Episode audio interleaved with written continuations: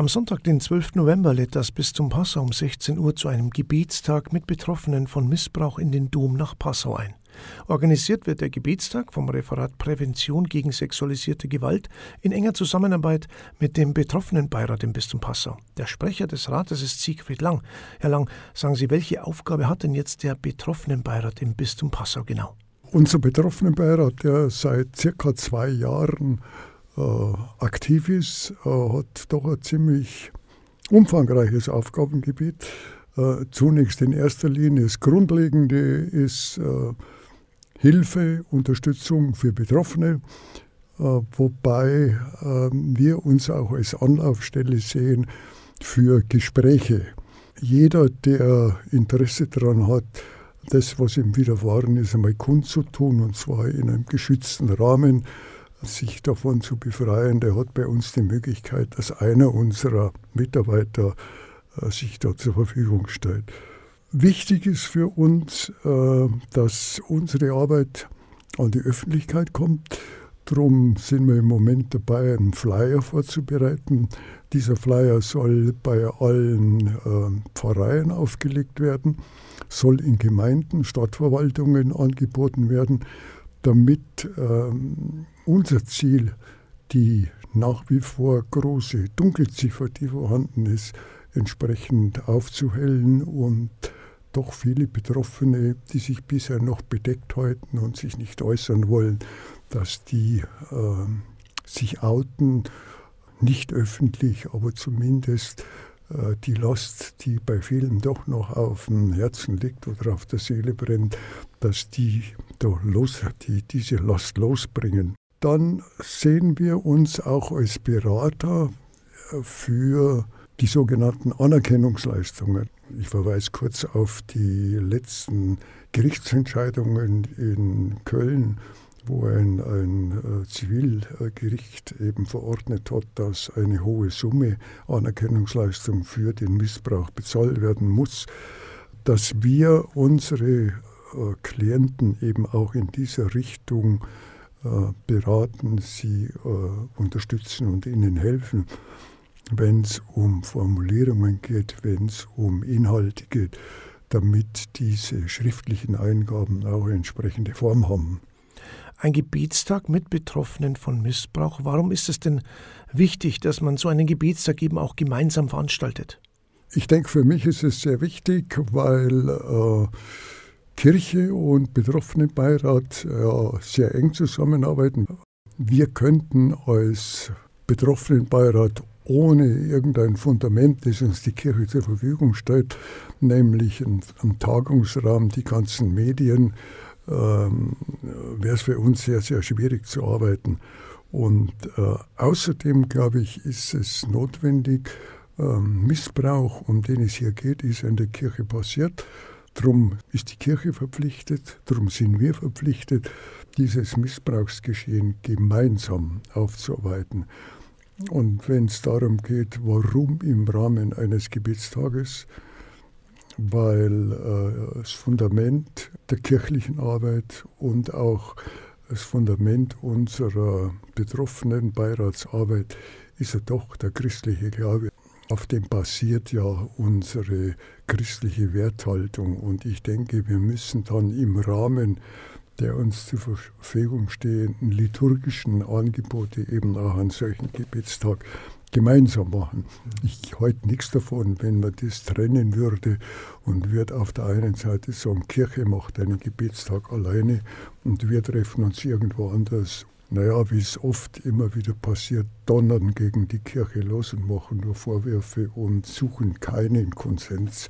Mir scheint der Konsens auf lange Sicht gesehen ist wichtig und der wird am besten, glaube ich, zur effektiven Aufarbeitung beitragen. Sie sind in die Organisation eng eingebunden. Es wird auch eine Skulptur aufgestellt vom Künstler Andreas Kuhnlein. Was hat es denn damit auf sich? Das hat folgenden Hintergrund. Ich habe den Andreas Kuhnlein durch einen Freund kennengelernt, kenne seine Skulpturen. Und diese Skulpturen sind sehr fesselnd, sind sehr aussagekräftig.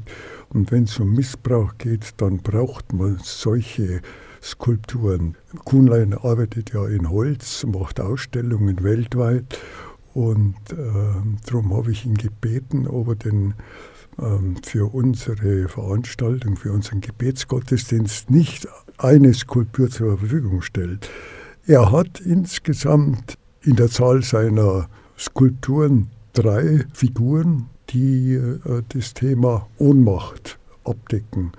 Und da haben wir eine ausgesucht und die leitet uns kostenlos, weil es ähm, Andreas Kuhnlein auch ein Anliegen ist, aufgrund seiner nicht persönlichen Erfahrung, sondern die Erfahrungen, die Freunde von ihm, Schulkameraden in Unterwesten in dem Ort erlebt haben und ihn veranlasst haben, gerade was Missbrauchsaufarbeitung anbelangt, sehr massiv und sehr konstruktiv vorzugehen.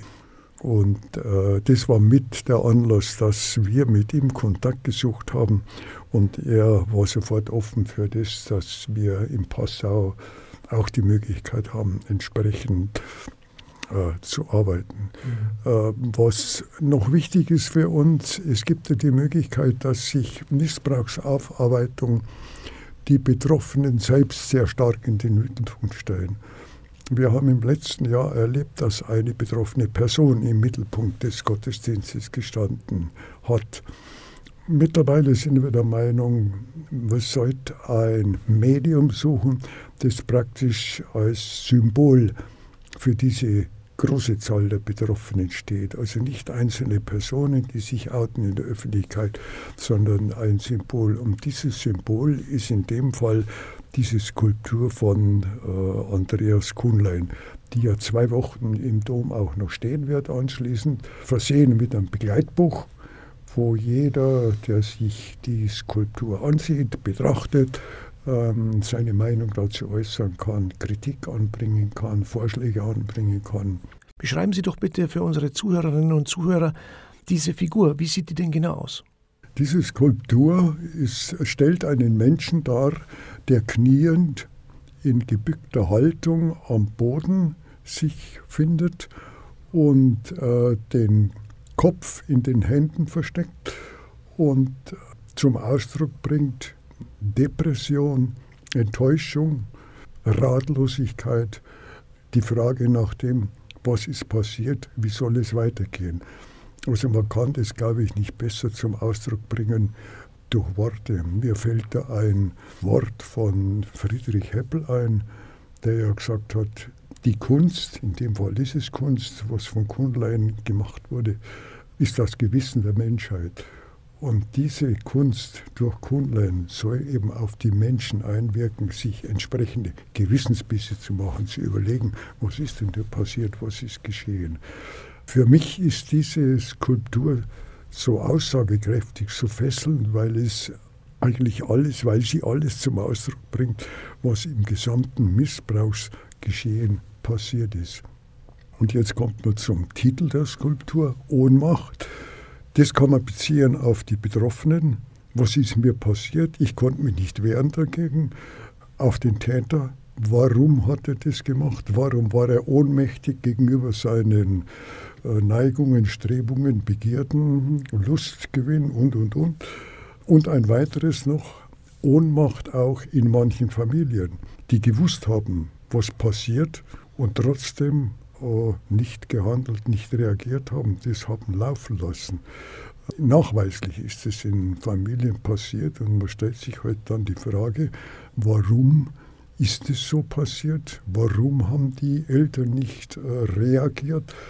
Ich denke, die Frage muss an der Stelle erlaubt sein, ist die Ehrfurcht vor dem Priesterberuf, vor dem priesterlichen Amt, das äh, möglicherweise in der derzeitigen Form überhöht ist, so groß, dass man den Schutz und die Hilfe für die Kinder unter die äh, Überhöhung des äh, Priesterberufes stellt.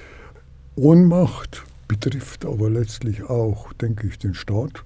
Äh, der hat lange nicht reagiert. Der hat sich äh, gesagt, Kirche, du hast versucht, das Ganze alleine zu regeln, alleine zu lösen. Also bitte äh, kümmere dich drum. Und ein weiterer entscheidender Punkt ist die Gesellschaft, die ja vieles wissend was läuft und was passiert. Ich denke an die Affäre Pater Norbert, wo ja Äußerungen äh, von, von Personen bekannt sind, die zum Ausdruck bringen, dass da im Hintergrund ein, ein Wissen, ein Bewusstsein da war. Aber die Gesellschaft hat nichts unternommen, sie hat es dann trotzdem laufen lassen. Und der entscheidende Punkt, Ohnmacht, denke ich, hat auch die Amtskirche in den vergangenen Jahren zum Ausdruck gebracht. Ich möchte jetzt an der Stelle das Bistum Passau ausnehmen, weil wir erleben, dass das Bistum Passau sehr kooperativ, sehr bereit und offen äh, mit uns, was Missbrauch anbelangt, zusammenarbeitet. Im Jahr 2023 sind wir jetzt doch, meine ich, äh, gerade ich kann nur für das Bistum Passau sprechen, auf einem guten Weg, weil die Offenheit von Seiten von Bischof Oster, von Seiten des Domkapitels sehr, sehr groß ist, das Ganze zu bereinigen. Ohnmacht hat man dann als Titel auch für den Gebetstag gewählt, ja, weil er einfach passend ist, oder? Genau, passt eigentlich. Aus der Ohnmacht die auch nach wie vor vorhanden ist. Es gibt ja, was ich vorher gerade gesagt habe, viele Personen und auch viele Ereignisse, die noch nicht gearbeitet sind, wo also die Ohnmacht noch immer spürbar ist.